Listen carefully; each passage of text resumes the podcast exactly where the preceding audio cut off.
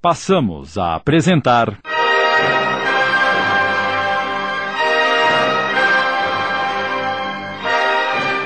Escravidão. Obra ditada pelo espírito Castro Alves, psicografada por Eldia Rocha Pirra. Adaptação Sidney Carbone. Mas, coronel, permaneceremos tantos anos sem ver Guilherme, sem acompanhar o seu crescimento. Ah, minha mãe santíssima, eu não vou aguentar. Nem eu. Ora, ora.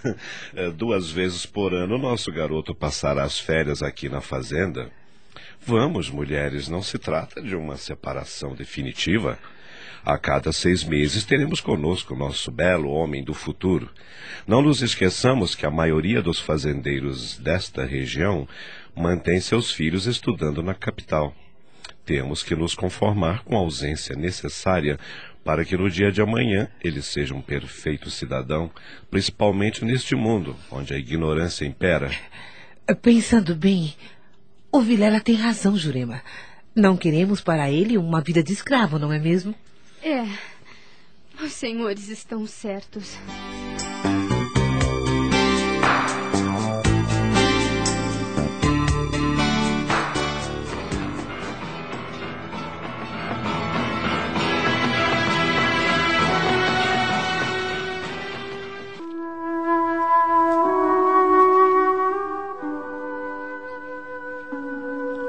O tempo corre célere, até que, finalmente, o garoto, agora com sete anos, é encaminhado para a capital da província.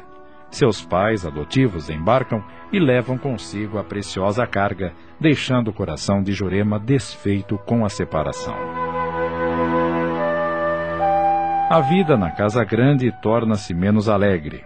O belo garoto, de olhos brejeiros, verdes como as esmeraldas, deixa no ar seu magnetismo que une cada vez mais os pais adotivos à sua mãe escrava. Embora saudosa, Jurema se apega à sua sinhá e vice-versa. Vivem em perfeita harmonia.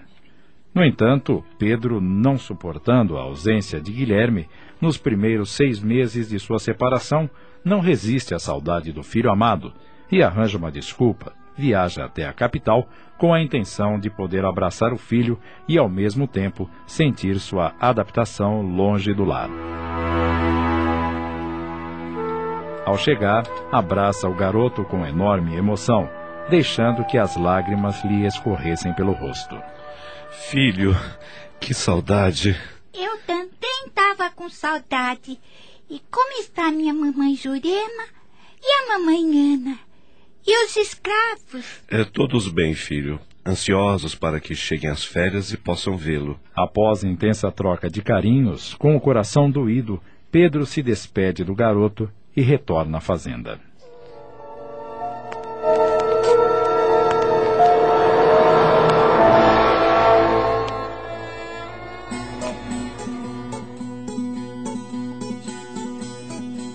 Os dias vão escoando na peneira do tempo. Que saudade do Guilherme. Jamais desejei ter um filho escravo como eu. Graças à generosidade da Sinhá e do coronel, realizei meu sonho de liberdade. Não importa o que eu tenha passado em minha vida de escrava, uma vez que meu filho será livre. Sua vida radicalmente mudou, e toda vez que se encontra com Tatiana, juntas rememoram os tristes episódios de dias passados e oram a Deus em agradecimento por terem sabido sofrer com resignação. Jurema, não podemos esquecer daquele feitor. Sempre que posso, oro a Deus por sua arma. Esse homem foi muito cruel, Tatiana. Não se esqueça do que fez comigo e com o pobre do Ramon. Isso não justifica nosso desprezo.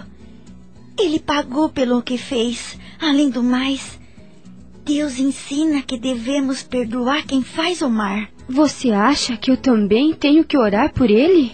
Seu perdão tem mais valor do que o meu, Jurema, porque você foi a mais atingida. Ele é o pai do vosso filho. A ingratidão é pecado e não devemos pensar em vingança, porque mais cedo ou mais tarde O culpado tem o que merece. Pois daqui para frente rezarei por sua alma, porque até agora eu só tenho rezado em agradecimento a Deus por ter tirado aquele monstro deste mundo. Vinte anos se passam.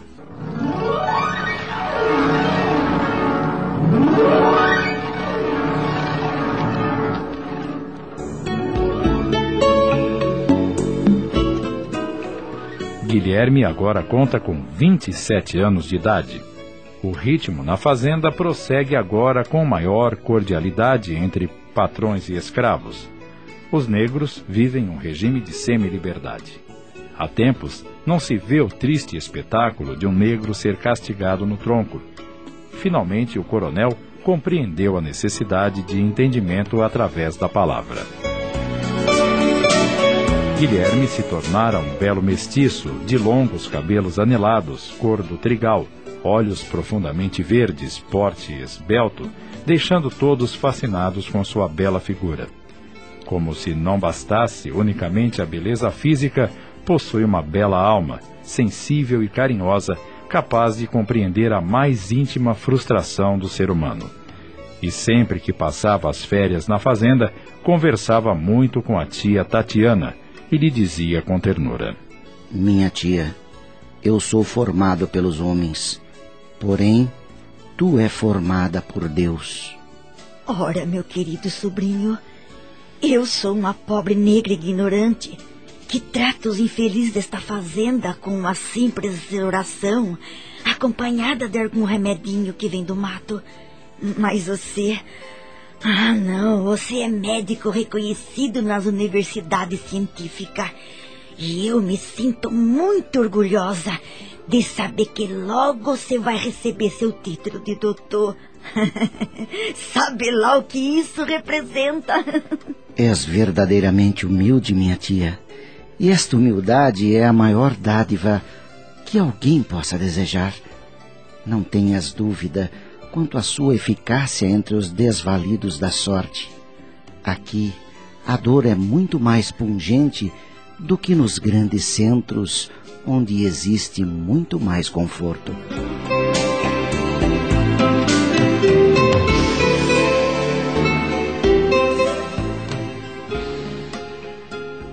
Alguns dias antes da formatura de Guilherme, ele visita a fazenda. Vilela o chama ao escritório e. É, filho, antes de viajarmos para a capital para participarmos da sua formatura, é, gostaria de lhe informar sobre a sua festa. É, desejo convidar todos os fazendeiros da região a fim de estabelecer entre todos a política da boa vizinhança. O que achas?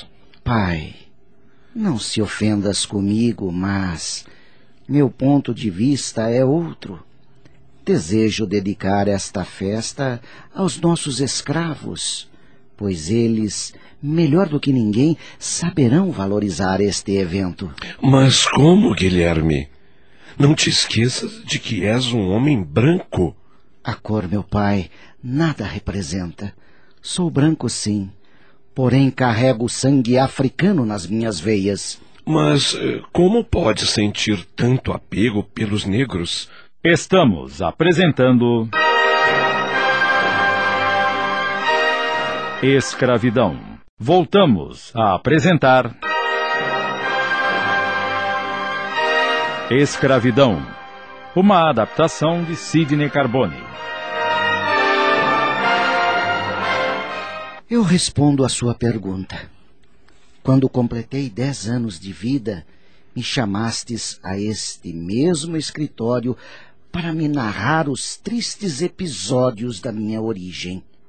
Os hediondos acontecimentos marcaram minha pobre mãe, e como se não bastassem, condenaram inocentemente ao tronco o pobre Ramon, que perdeu uma das vistas pois bastou-me essa revelação para eu compreender que o homem branco se crê superior ao negro, quando na verdade somos todos iguais. O homem não pode ser vendido feito animal, razão por que eu os aprecio.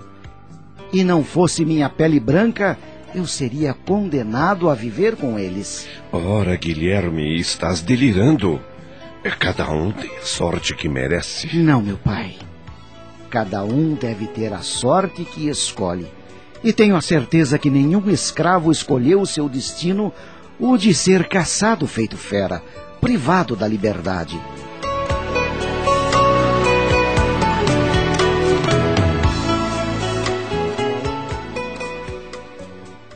O coronel Vilela, que tanto ama o filho, não se deixa agastar com tais ponderações. Olha fundo aqueles olhos verdes e diz comovido: Está bem, meu filho. A festa será dos escravos de Santa Bárbara. É, mandarei matar meu melhor boi porcos, cabritos, galinhas, nada há de faltar para todos. Será uma festa segundo o teu desejo. Não podia esperar outra atitude de um pai muito amado. Desejo que esta festa seja inesquecível para os escravos, que eles sintam pelo menos uma noite de liberdade.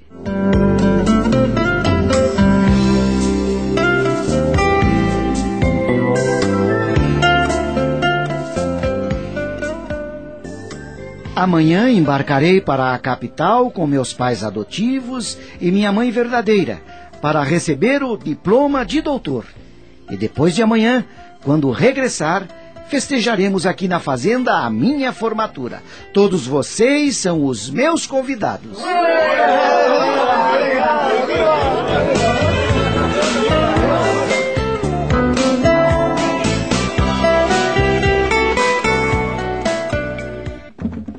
Tanto os negros quanto as negras, a partir dessa comunicação, preparam seu melhor vestuário. Desejam satisfazer o senhorzinho, usando roupas limpas e engomadas. Será para os cativos como uma festa de gala, onde o rei Guilherme será a majestade.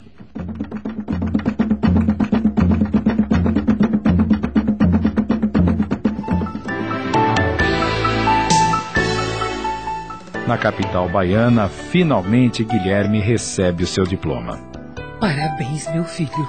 Obrigado, Manhana. Me dá um abraço, querido. Obrigado por ter me dado a vida, mãe Jurema. Seja feliz, doutor Guilherme Vilela. O seu nome há de brilhar com a força da sua lealdade.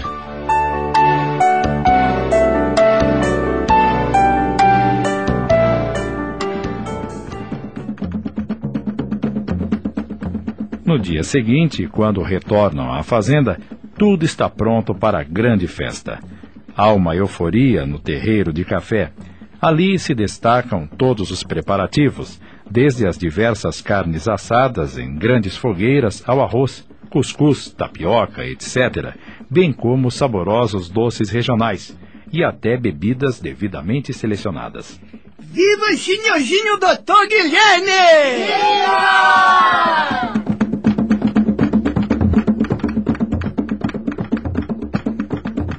Na hora marcada para o início da festa, eis que Guilherme aparece acompanhado por seus pais adotivos e Jurema, sua mãe, e são recebidos por Tatiana elegantemente em seu traje baiano, juntamente com Ramon, todo engomado e feliz. Que Deus lhe abençoe, meu querido sobrinho. E que lhe dê muita felicidade. Obrigado, tia Tatiana. Obrigado, tio Ramon. Viva o senhorzinho, doutor Guilherme! Viva!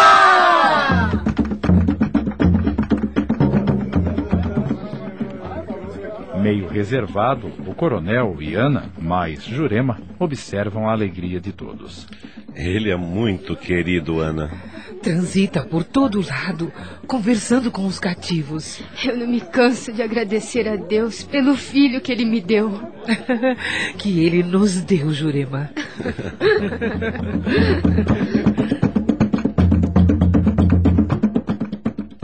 A festa vara a noite entre bailes e canções em torno da grande fogueira.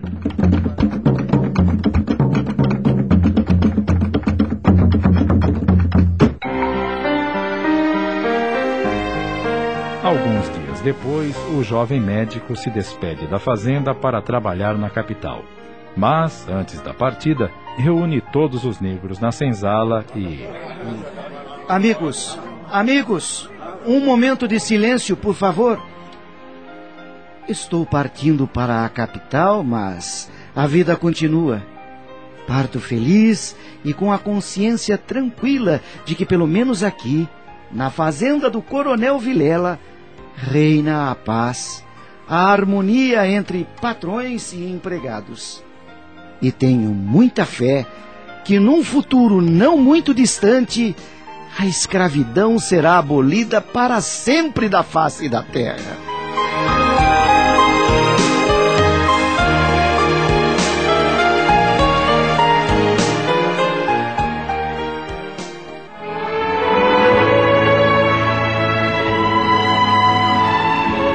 Nos dias de hoje, nos é difícil imaginar a escravidão humana de menos de dois séculos atrás.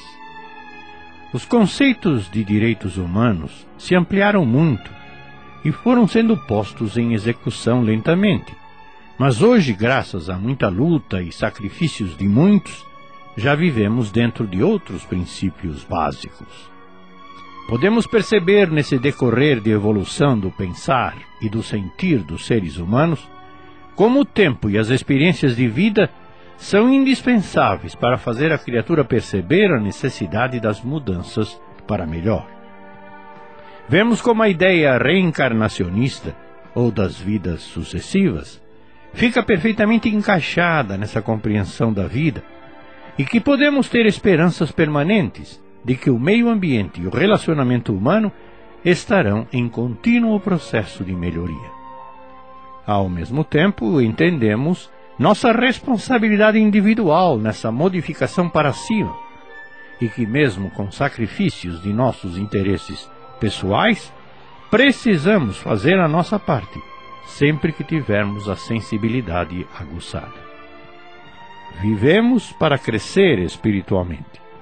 Não nos esqueçamos disso. Acabamos de apresentar Escravidão obra ditada pelo Espírito Castro Alves, psicografada por Eldia Rocha Pirra, adaptação de Sidney Carbone. Em seu desempenho atuaram os seguintes radioatores: Ramon Fabrício Monteiro, Tatiana Cledemir Araújo, Coronel Pedro Vilela e Valdo de Carvalho, Jurema Luciana Florencio, Feitor Clemente Tony de França, Ana Lúcia Maria Correia. Jacinto, Sidney Carbone, Mãe Lazinha, Ivone Soares, Tomás, Adacel Alberto, Justina, Jeane de Paula, Mercador de Escravos, Antônio Camargo Leme, Joaninha, Elaine Santana, Guilherme, Osnival Búfalo, Luanda, Esther de Almeida. Narração e apresentação Joel Robson. Gravações e sonoplastia Antônio Tadeu Lopes. Comentários: Gastão de Lima Neto. Direção-geral: Sidney Carbone. Realização: Núcleo de Dramaturgia da Rede Boa Nova de Rádio.